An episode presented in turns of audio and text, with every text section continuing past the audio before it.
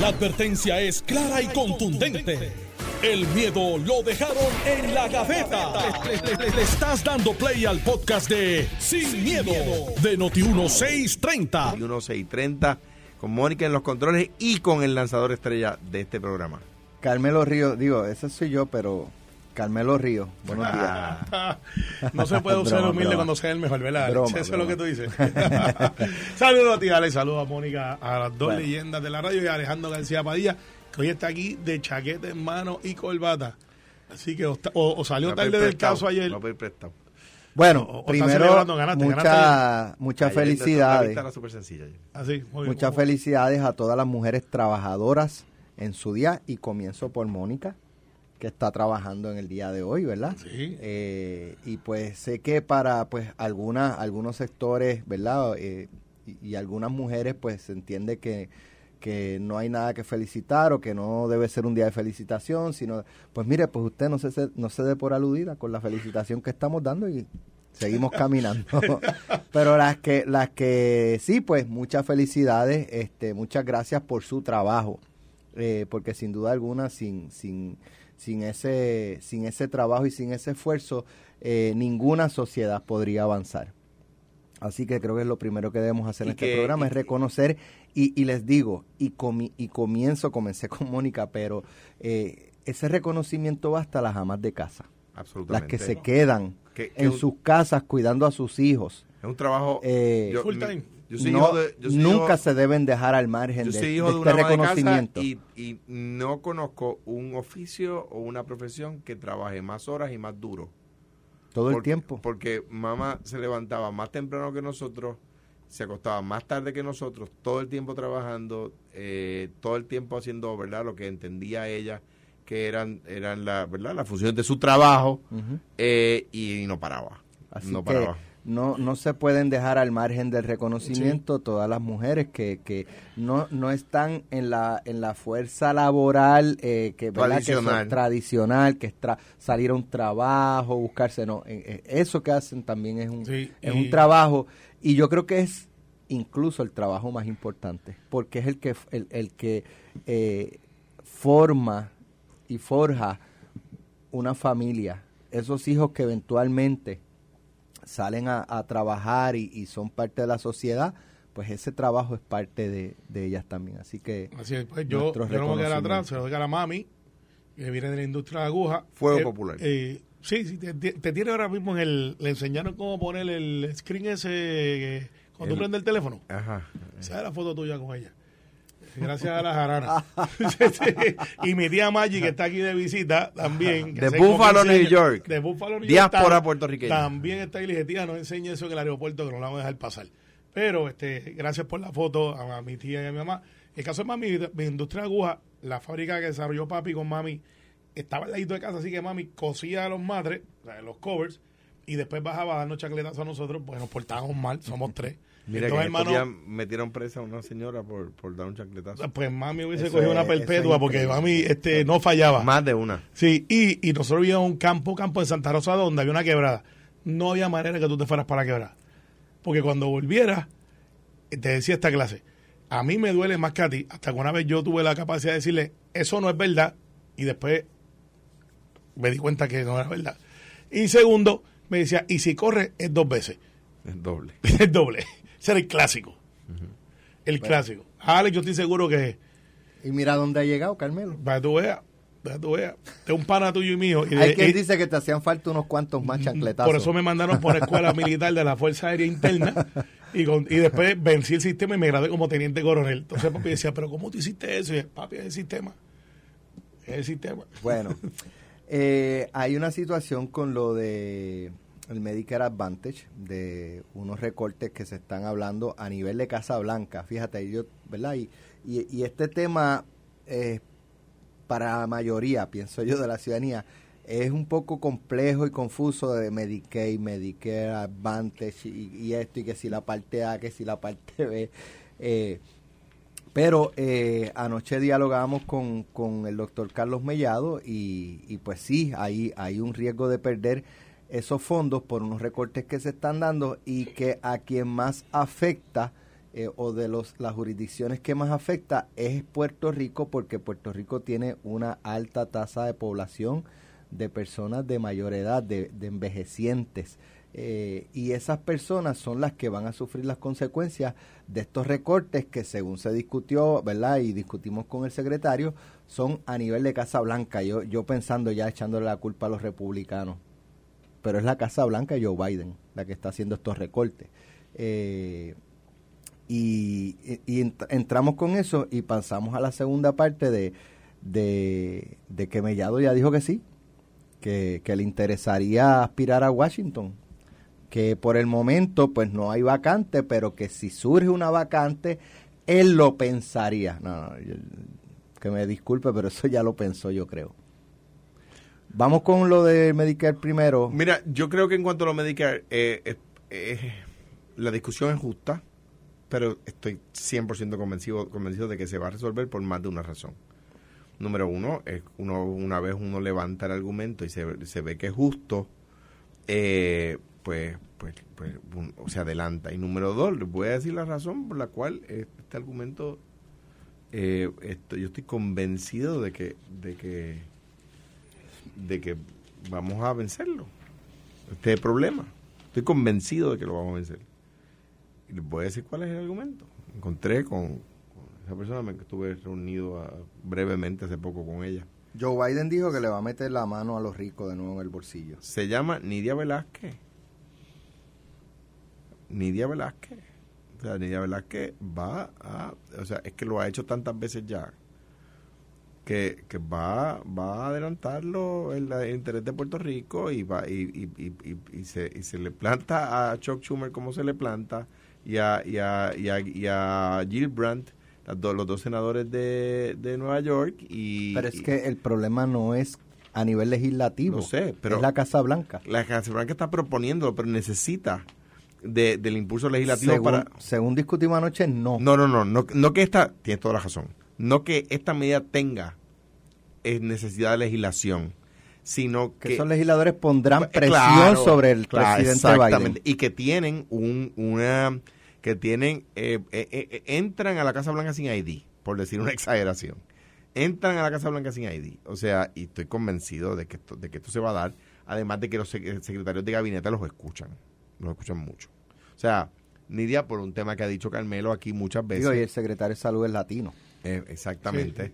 Nidia tiene seniority en el Congreso. Nidia es de los congresistas que más tiempo lleva allí y tiene un seniority extraordinario, ¿verdad? Eh, eh, y, en nuestra campeona, o sea, lleva muchos años siéndolo. Eh, Chuck Schumer tiene una población grande de puertorriqueños y, y cuando Chuck Schumer inicie ese movimiento en el Senado, por ejemplo, Rick Scott del, del Senado republicano se va a mover porque también tiene una gran cantidad de, de, población puertorriqueña. Por Nidia y por, y eh, por Chuck Schumer. Esa, esa, um, esos epicentros tienen por lo regular sede en la oficina de Nidia no de la comisionada residente.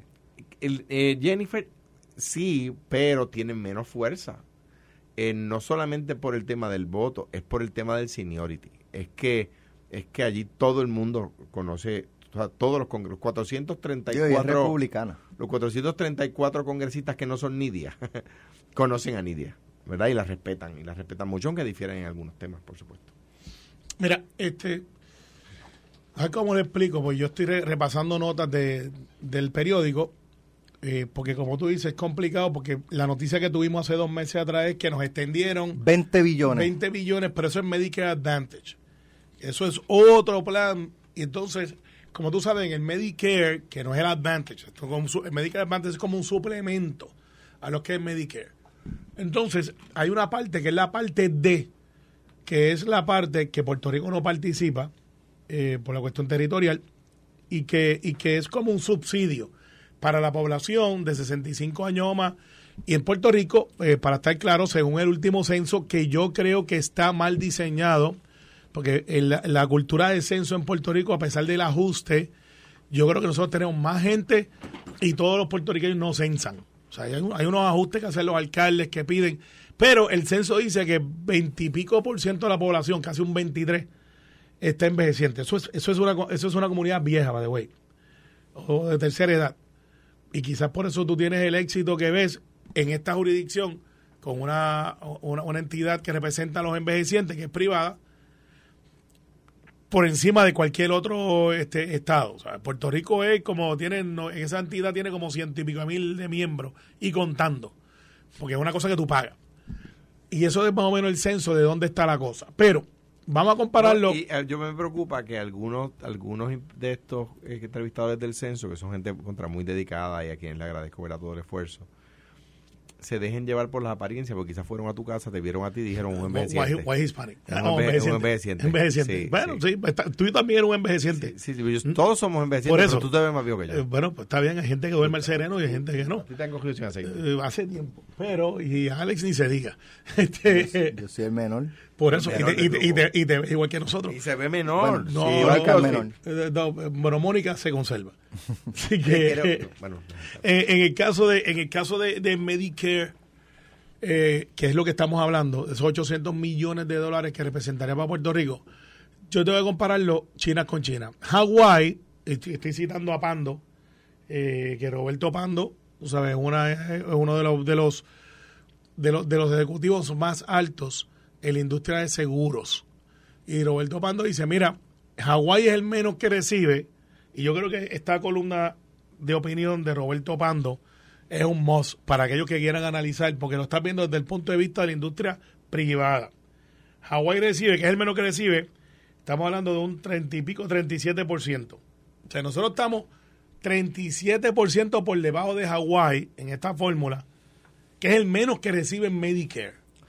Establecía el presidente del Colegio de Médicos, do- este Carlos Díaz, que eh, contra Puerto Rico se discrimina. Decía aquí, eh, en promedio por persona se asignan cuatro mil dólares y en los estados, usted se muda de Puerto Rico a un estadio y allá le dan 15. Sí, eso es verdad. Es verdad. ¿Cuánto tiempo se lleva discriminando? Demasiado, bueno, desde que yo tengo uso de razón en la ¿Y política. por qué, Bueno. a- habiendo gobiernos, verdad, que, que, que muchos pueden plantear que son más afines a, a las causas de Puerto Rico, demócratas en Casablanca y, legislatura, y no acaban con ese discrimen? Bueno, porque la Corte Suprema resolvió que para tener paridad tendríamos que pagar los mismos impuestos. Lo acaba de resolver hace menos de un año. Ese con el caso de... Pero, pero buen, buen punto que de- traes. el de Seguro Social, ese Exacto. Ese es ahí. Sí, pero ¿sabes qué? Co- Covenant, que, que- que fue el juez ponente, dijo, miren, es que, o sea, no es que los Estados Unidos quieran o no quieran. Pero es que Puerto Es- Rico paga, en, En- paga, paga lo que pagan los demás estados. En Medicare. Ese, En por eso, en- Medicare. en Medicare. Por eso el Medicare. punto, el, el punto es, basado en ese argumento, si yo fuera a plantear un caso ante Casablanca, que me imagino que es lo que dirá Lidia, Jennifer, yo creo que la comisionada, eh, estoy seguro que va a estar estas próximas tres o cuatro semanas metida ahí junto a la empresa privada, a los cabilderos de gobierno. Se acaba de traer un nuevo director de Prafa, Y- Luis y- Da- y David La Perna, que by the way lo felicito. hay que lo Eh, felicito eh, yo también, lo ¿verdad? Que, conozco. le- que- que lo haga, ojalá y no, no lo haga lo muy hicimos ayer, bien, fue, lo haga- eh, que lo haga muy bien. Sí, entonces lo que yo creo Conversé es... con él. Sí, yo también, de hecho, yo, me le, yo me leí a tu su- teléfono, no te... A su orden. Eh, así que, este, el hecho aquí, Alex, es Gracias por eso, Carlos. que, que el argumento es el siguiente. Mire, presidente, pa- para hablarle a la figura, uh Nidia entrando a Casa Blanca, le dice, mire, presidente, tengo un hecho. Usted sabe que yo soy puertorriqueña, eh, hay 3.2 millones de ciudadanos americanos en la isla, y si alguien le dio un briefing incorrecto al presidente, diga, bueno, es un hecho de dinero, de pago, y dice, no, bebé, en el seguro social sí, es diferente. Pero en Medicare, Puerto Rico paga igual de contribuciones Exacto, en Medicare exacto. que cualquier otra jurisdicción. Entonces, pues, el argumento sería, si hay recortes, ponme en la fórmula de recortes según población, según este riesgo, según Pero todas el- esas cosas que se toman en es que consideración. Si lo hacen, que es lo que el punto original de Alex, es que si nos ponen en la fórmula. Cogemos menos. ¿por, ¿Por qué? Porque si tenemos una población más envejeciente, nos toca más recorte no porque no vivan, no porque no seamos estados, sino porque tenemos un por ciento de población viejo mayor, Mayor riesgo. no, de edad. En cantidad, en, en cantidad, de población. O sea, o sea, si ese beneficio lo reciben las personas de X edad en adelante y nuestro por ciento de la población de X edad edad en adelante es mayor, pues porcentualmente vas a tener un mayor recorte. ¿Entiendes? O sea, que afecta más a los pueblos más viejos. Bueno, pero hay que mirar entonces, porque eso es parte de lo que Pando plante- plantea en su columna, Hay que mirar entonces ese número a ver si de verdad es más recorte Es tu o punto menos. inicial. O menos. Eh, pero, y lo otro es lo de la D. La parte D es un subsidio que complementa Ahí es que eh, Cabanón... eh, ajá. eh, sí, sí, que complementa lo que sería nuestro pago. Y ahí yo creo que es el argumento. Eh, bottom line, yo siempre le voy a poner el pique político. Si fuéramos Estado y tuviéramos representación Pero de sí. cinco o cuatro congresistas y dos senadores, irían con Nidia y en Pero- vez de ser no- uno serían cuatro. Está bien, pero eso no tiene nada que ver aquí porque cobramos lo mismo que cobran los estados. Lo que pasa es que esto se le va a descontar más a una No, población eso- más vieja Lo que decía el doctor era lo contrario. en, una de las partes. En una de las partes. Nos dan Que- menos. Pagando lo mismo que los demás estados, nos dan menos que los demás un estados. Igual que si fuera un, igual que un ciudadano americano que se muda a España, igualito, o que se muda, que porque no se está mudando a un estado.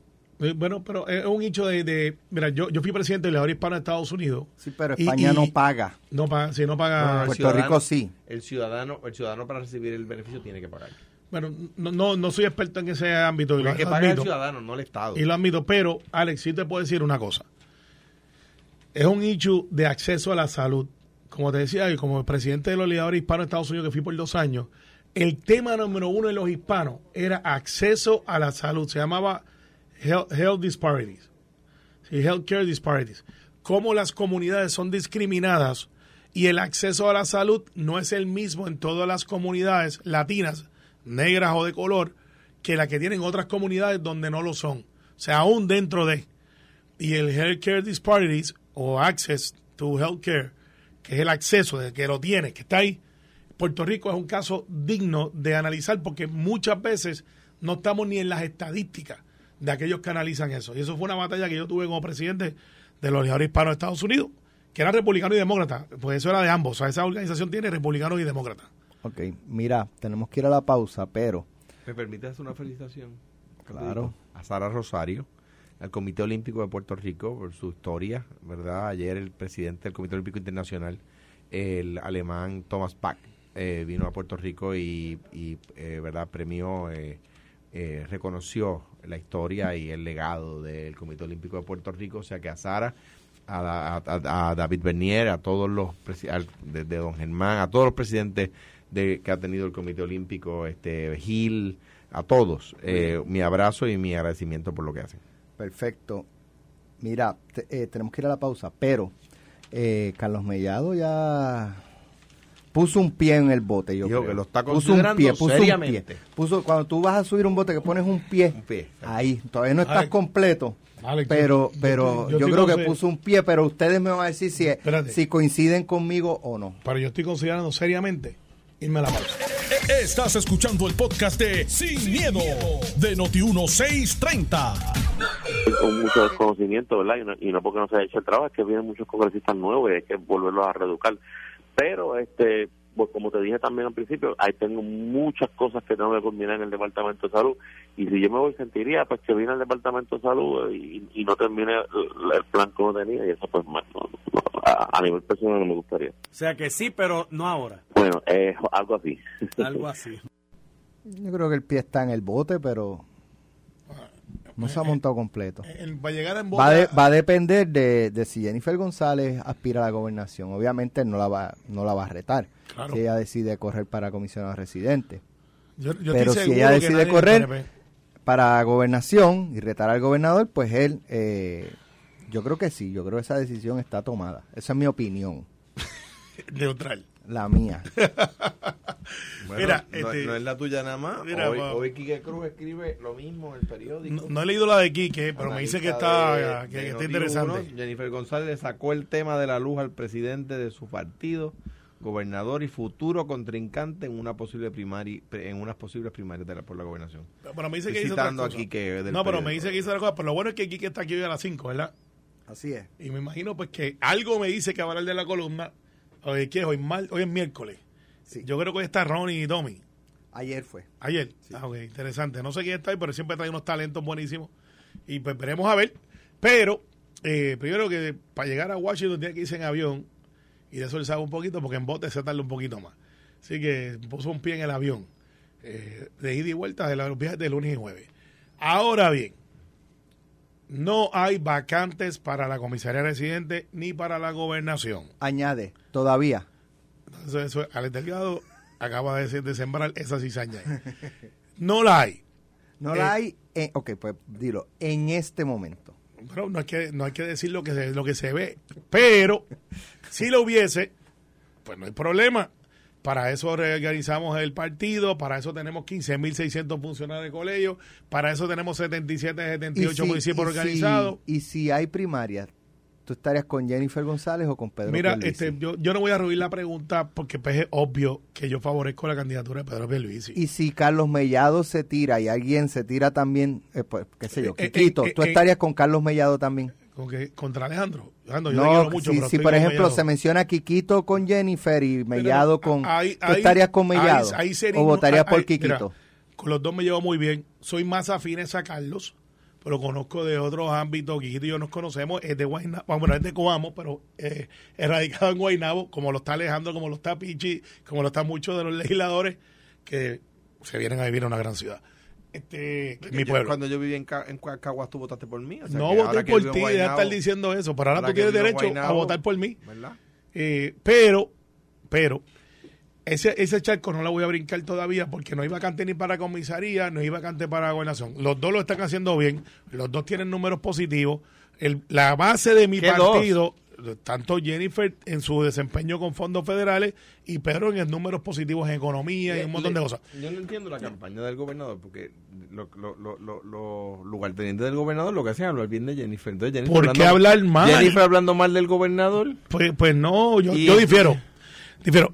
Yo no creo que hay que ser mezquino, que es una palabra que no me gusta usar. Yo sé que el otro día lo, lo usaba, pero no me gusta esa palabra y no me gusta porque es como que fuerte. No se puede, es que uno tiene, ya me gusta usarlo en negativo, es decir, no se puede ser mezquino. Pues, pues, pues, pues no se puede ser mezquino, te voy a coger esa línea.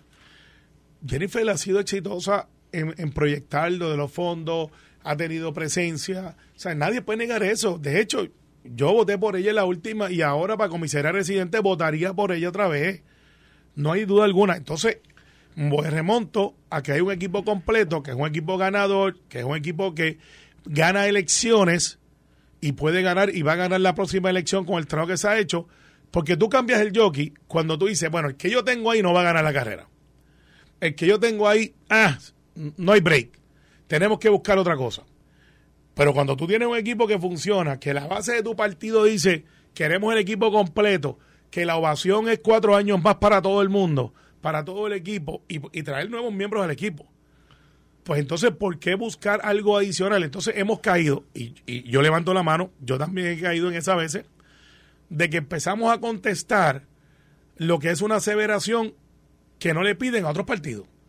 Ah, la primaria entre Pedro y- y Jennifer. Pues no hay primaria, pero contestamos la pregunta.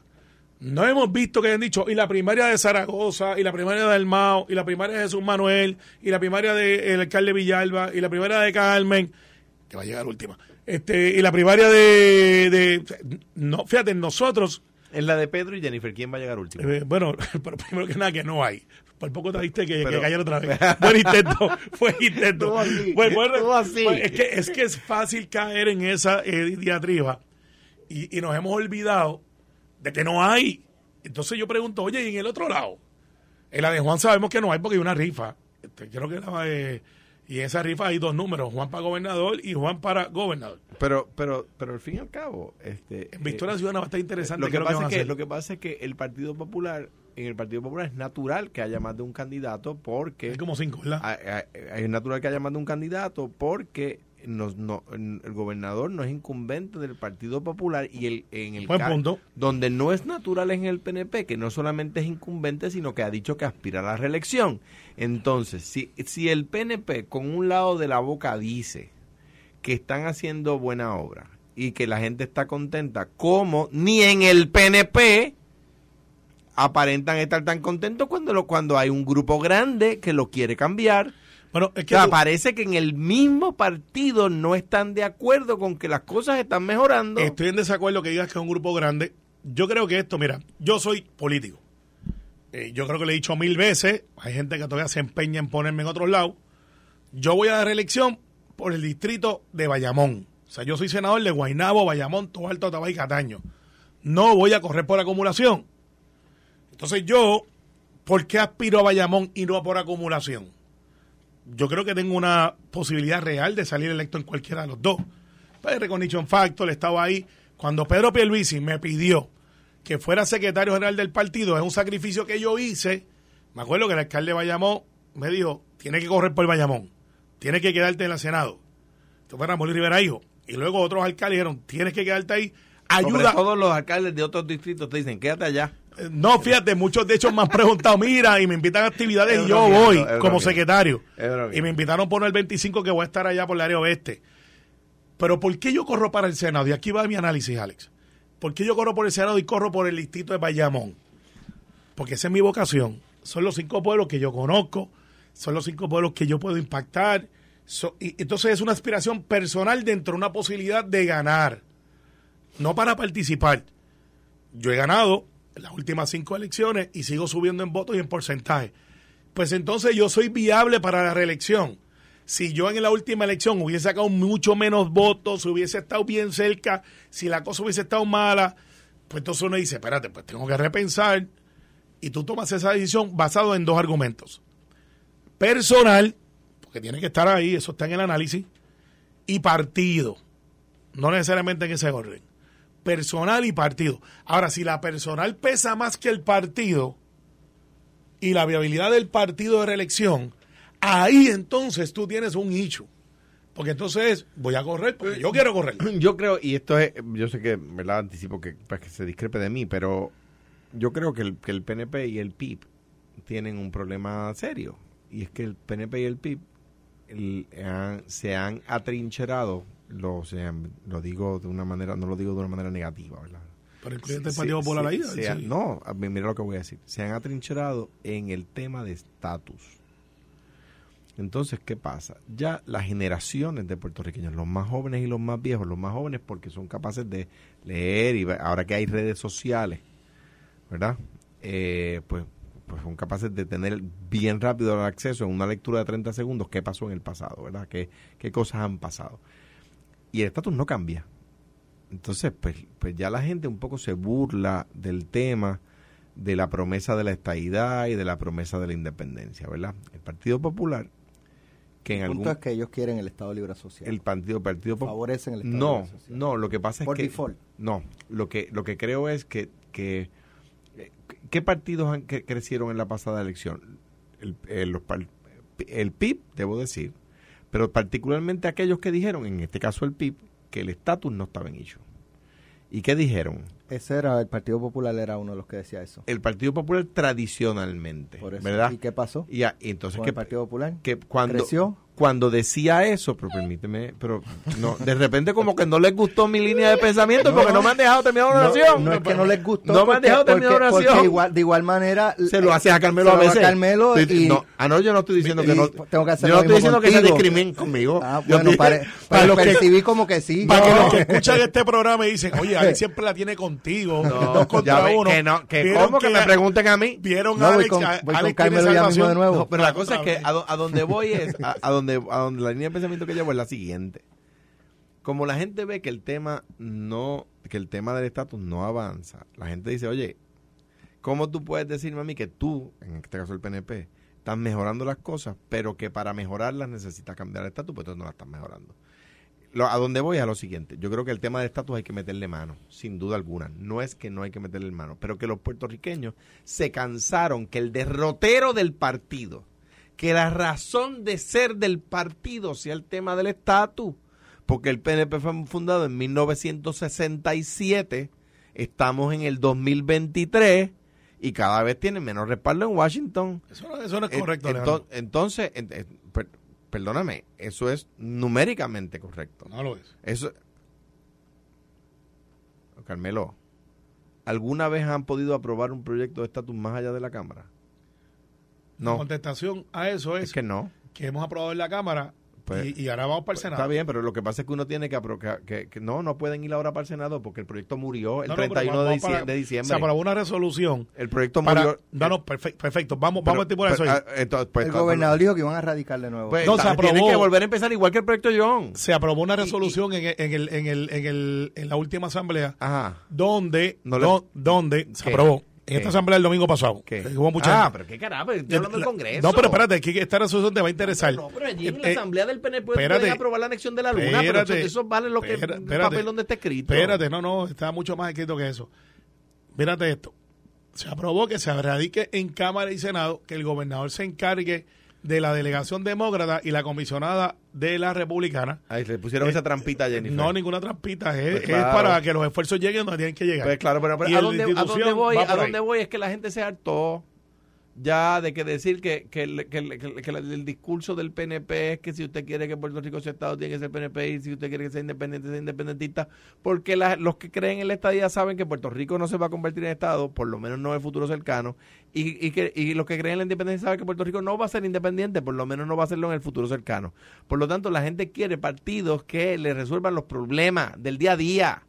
Y la gente se cansó de que le digan que el crimen tiene que ver con el estatus, porque hay, estatus, hay estados con mucho crimen y estados con poco crimen, y repúblicas con mucho crimen y repúblicas con poco crimen. Por lo tanto, la gente se cansó de ese discurso. Mira, Mira, quiero... es que el Estado de- tiene que ver con todo. Sí, pero dice un amigo no mío, podemos- qué quiero, bueno es quiero Herrera. pasar a otro tema porque tengo otro tema muy importante. El gobernador anda por México Sí. vendi- Híjole. vendiendo a Puerto Rico como un destino de inversión.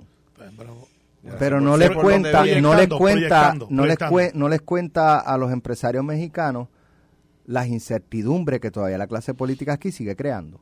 Y cojo el más, el más reciente ejemplo, reforma laboral. Ajá. ¿Dónde estamos parados? ¿Qué va a pasar? O sea, ¿cómo, cómo esos mexicanos, eh, ¿verdad? inversionistas, dicen, Puerto Rico es el sitio, si me lo dijo Pedro Pierluisi, Muy bien. cuando, cuando tú tienes un escenario, empiezas la inversión, te cambian el escenario y vuelven y te cambian el escenario. O sea, ahora mismo se aprobó la reforma, este, ¿verdad? Del 2022, La del 2017 después la del 2021. del 2022. Entonces, la jueza Taylor Swain la declara eh, o la anula. Anula, Entonces la Cámara dice, pues no importa, vamos a erradicar de nuevo. Entonces, o sea, eso extiende la incertidumbre. Cómo esos mexicanos dicen, le creo a, a- a lo que me diga el gobernador, Puerto Rico es el destino para invertir. Cuando tenemos un sistema incluso energético débil todavía. O sea, Bueno, el timing para decirle a los mexicanos que este, o sea, ok, este es el, desti- el mejor destino comparado con cuál otro. Con Haití, ah, bueno, pues se lo compro. no, no, mira lo que pasa. Le voy a tratar de transformar, para que ustedes vieron que Alex volvió otra vez a la sendera de la... No, pero aquí van para los dos porque estoy hablando de la legislatura que vuelve y radica. Es- es Entonces, que- es lo- que- lo- lo- están los patronos que hago, que aplico, que no es aplico. que que- agra- agradezco ¿sabes? tu premisa cargada que merece discusión, porque tiene punto. Alejandro fue gobernador de Puerto Rico. Sí. Con Lo- tu voto. eh, No fue con mi voto. Con mi aprecio sí, con mi voto no. Eh, pero Alejandro fue a Misiones a, vender el destino. De, ¿Por qué estamos? Porque la, fuerza de un gobernador de ir a, y sacarle su tiempo y decir, yo estoy aquí para decirte que mi, en este caso mi isla, eh, mi territorio, este Caribe, Puerto Rico, es tan serio la oferta que te estoy haciendo que vino el mandatario más alto ejecutivo a decirte, aquí está mi mano para que puedas hacer negocio, para que puedas venir. Entonces, ¿qué es lo que tiene que ofrecer Puerto Rico a México? Y cosas que a mí me gustaría ver, un intercambio de fuerza laboral para la construcción, by the way. Que eso tiene que ver con otros asuntos del Departamento de Estado Federal y estas cosas. Puerto Rico tiene algo que no tienen otras jurisdicciones, que México pudiera cruzar la frontera, pero no se beneficia como si lo hiciera con nosotros. Es Made in the USA. México es industrial. A diferencia de Puerto Rico, que tenemos industriales, pero son muy pocos. Y no es lo mismo, y los incentivos que los presidentes y la economía de Estados Unidos se está moviendo, y Trump, hay que darle ese crédito, no es mucho, pero para ese crédito hay que dárselo. Él dijo, toda esta gente que está afuera, que está de Made in the USA, y aquí vamos a comprar. Y el gobierno federal compra y tiene los parámetros de Made in the USA. Si tú ensamblas más del 45, Alejandro dijo algo así, o el 60% en Puerto Rico, aunque no lo produzca, tu logo dice Made in the USA, que es un símbolo mundial de calidad, de, los parámetros más altos, rigurosos, versus y la China y a otros lugares donde se construye y tienen una comunidad industrial también. Así que eso es la primera oferta que hay que hacer. Ahora vamos al segundo escollo que es que tú planteas. Mire, gobernador, pero es que me dice que usted no tiene una reforma laboral Eh, Quita y pon, quita y pon, Y quita y esa pregunta, un mexicano con algún cabildero decente de Y, Puerto y Rico. dice, y dice, y puede decirle al mexicano, mira, ahí estaba leyendo en los medios de Puerto Rico que hubo uno que, que esa reforma le costó un millón de pesos, Sí, sí, entonces ¿cuánto ganó? que no va a poder recuperar. Y, y es una decisión económica. Y entonces México... Pues eh, ahí, Carmelo, Por eso, es que ahí se echan para atrás. No, no, no. Se echan para atrás. Puerto Rico es una buena inversión y ahora lo voy a traer a tu casa, Alex. Y con esto le paso a Alejandro. Cuando tú compraste donde tú vives, ¿verdad que no estaba desarrollado a donde está hoy? Obviamente, Y compraste más barato. sí. Fue una inversión. Puerto Rico es una inversión a corto Ah, y mediano plazo. ¿Ah? No entendí la comparación, todavía no la ven- entiendo. ven pero- ¿Para qué te invertir ahora- Carmelo cuánto? No, no, no. ven no. a invertir con la inestabilidad. No, no, ven a invertir en un ahora sistema que en un futuro muy cercano, cuando reconstruyamos el sistema pero, eléctrico, pero Carmelo, sí, tengamos como, tú, como decía Alejandro, que tenemos. basta con ir a internet. Y se, se destruye ese argumento de que en un futuro cercano, porque es que llevamos años que no Ya podemos echar para adelante. tenemos mil O sea, si llevamos años que no ahora. podemos echar para adelante, ¿cómo, tú, cómo, ¿cómo te van a creer que en un futuro Porque el juego cambió. El Mira. juego cambió después de María. ¿Pero qué cambió? Carmelo, ¿qué Porque- cambió si aquí porque- los, la- los políticos siguen jugando con las leyes, trastocándolas, cambiándolas, En desacuerdo. o sea, aprobando legislaciones sin identificar fondos, siguen, Eh, siguen operando igual. en. Gracias a Dios que está la Junta y la, la jueza. Taylor Swain. Ahí salió. Yo sabía hace años, no- hace meses no lo veía. Eh, ya salió, salió su espíritu juntero. Este, desacuerdo contigo, Alex. Desacuerdo. Pero le toca Pero, es porque es lo políticamente correcto decir No, para ti como no, PNP no, no. y representante si del este gobierno. programa se llama sin miedo porque decimos las cosas sin miedo. Mira, a mí me, me toca varias cosas. Número uno, estos días, atendiendo el punto que dice Alex, en estos días yo está- estamos en la oficina preparándole memorandos a los clientes, diciéndole cuál es el estado de derecho sobre las decisiones que tomaron de acuerdo a la ley del 2022. Añado, me permite Seguro. un paréntesis, me escribieron algo aquí. Una persona que ustedes conocen, pero no voy a identificar para efectos de récord. No Dice, le digas a me Carmelo pasó, que- Me pasó a mí, rápido. dice, me pasó a mí con la industria de seguros internacional, todo excelente con los incentivos, pero no viene a un lugar que no tiene que no tiene hospitales, médicos disponibles, la luz es inestable, falta de infraestructura sólida, educación privada que no se compara con Estados Unidos, etcétera, etcétera, etcétera. Me di contra el piso intentando. De él, la educación privada en Puerto Rico es mejor que la americana en términos de, de escuela escuela superior. Y en, en Puerto Rico la gente prefiere eso sin duda alguna. Pero está bien, pero la educación no es el issue de estos Sí, inversionistas. sí, entiendo. Mi- Porque mi- tú mi- encuentras escuelas Claro, privadas, Mi ¿verdad? sobrino, mis sobrinos se mudaron a una escuela pública en los Estados Unidos, una facilidad de, primer orden, pero en grado 2 se daban lo que aquí daban en grado 10. O sea que, o sea que, que Pero eso depende de la jurisdicción. eso depende mucho del condado, sin duda alguna. Ahora eso- y bien, por eso tiene en cuanto al punto de la reforma laboral, ¿qué pasó? En el 2017 el PNP tenía Cámara, Senado y Gobernación y aprueba una reforma laboral que le quitaba derechos a los empleados, que le reducía derechos a los empleados. En el 2017. En el, 20, en el 2020 cambia el panorama. Ganan la gobernación, pero pierden la Asamblea Legislativa. Y empiezan las negociaciones y los tranques. La Asamblea Legislativa del Partido Popular le devuelve derechos a los trabajadores y el gobernador le firma la, le firma la ley, pero no hace lo que la ley promesa requiere para que la ley se sostenga. Y lo dice la juez Swain en la sentencia. Dice que el gobierno hizo un aguaje. Estoy citando a la juez. Dijo, el gobierno no puede con aguaje tratar de cumplir con promesa. Entonces, para que la gente sepa, cuando se le devuelven los derechos en el 2022, que el gobernador firmó la ley, no hizo los informes que la ley la ley promesa requiere para que para que una legislación local que tiene impacto se sostenga. O sea que le dijo a los trabajadores que los iba a defender el gobierno del PNP, Ajá. pero luego los tiraron a mondongo. Y eso es lo que dice, lo dice la juez en la sentencia. Dice, hicieron, hicieron un aguaje y con aguaje no se sostiene. Pero es que Entonces, a nivel a Alex- legislativo tampoco tenía No, la sí. información. No, no, no, no, perdóname. La Asamblea Legislativa presentó los informes, pero la juez dice que es el Ejecutivo, es la Junta de Planes, es OGP, es el Departamento de Hacienda, no es no es Tatito. Para, para estar re- para estar claro. Y yo voté por esa legislación, by the way. Que no fue Las la- dos, la- por- votaste la- por las dos. por las dos. Voté por el 2017, que ciertamente ayer admití que después que se aprobó en el 2017 para promover los pymes, para convertir un, eh, eh, traer más empleo, Vino María, se cayó el mercado y en el 2022 se hizo una con enmiendas que hicimos nosotros también para mejorarla, porque pues los mercados cambian. Pero, pero al final del día, final del día, No voy a tirar eh, eh, es, es injusto decir que fue el gobierno que hizo aguajes porque la legislación no la vino, juez. no vino acompañada de un informe económico. Lo dice la juez. No, pero, no, pero no, en, en la ley- en el proyecto de ley no viene un 29 informe, páginas tiene el informe de la, de la Asamblea pe- pero no viene con ese informe económico. Pero sin es que el embargo, informe económico lo hace OGP de acuerdo sí, a la ley. Pero sin embargo, Aquí, hay legislaciones que tú ves en el ámbito y dices, esta legislación va a funcionar. Pero Esto que le es- tengo que dar la razón a Alex Carmelo. Yo, o sea, yo, esos son los hechos. Pero que eso crea incertidumbre en el ambiente laboral. Te digo, yo lo estoy viviendo en la oficina, que mis clientes de mi oficina de abogados están diciendo, ven acá, la decisión que yo tomé en, el, en, en, en diciembre pasado, o en noviembre pasado, o en, o en octubre pasado, de, de, de- respecto a un tema laboral que se le dio a un empleado X número de meses de probatoria, por virtud de la ley del 22, cuando la ley del 17 decía menos, menos meses de probatoria, o más, más meses de probatoria, y esta se, esta se anula ab inicio, o sea que esta nunca tuvo vida jurídica, por lo tanto, lo que el contrato dice que dice seis meses de probatoria, ¿eran seis o eran tres?